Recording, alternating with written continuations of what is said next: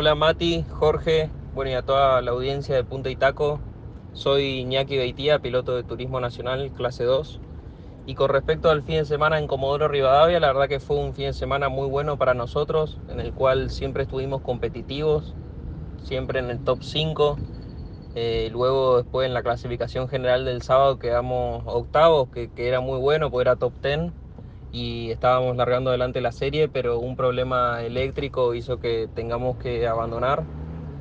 lo cual nos dejó muy relegados para la final, largando en el puesto 37, pero, pero pudimos hacer una buena carrera con un gran auto eh, y terminar en el puesto 16. La verdad que zafamos algunos roces y más otras posiciones en pista que avanzamos. Me deja muy conforme con lo hecho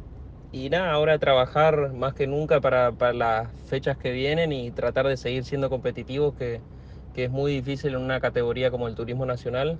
Así que estoy sumamente agradecido con, con todo lo que hacen posible, con Gaby Rodríguez, Tito Besone, Rafa Croseri como ingeniero y bueno, obviamente a toda mi familia y sponsor que, que me apoyan, que, que, bueno,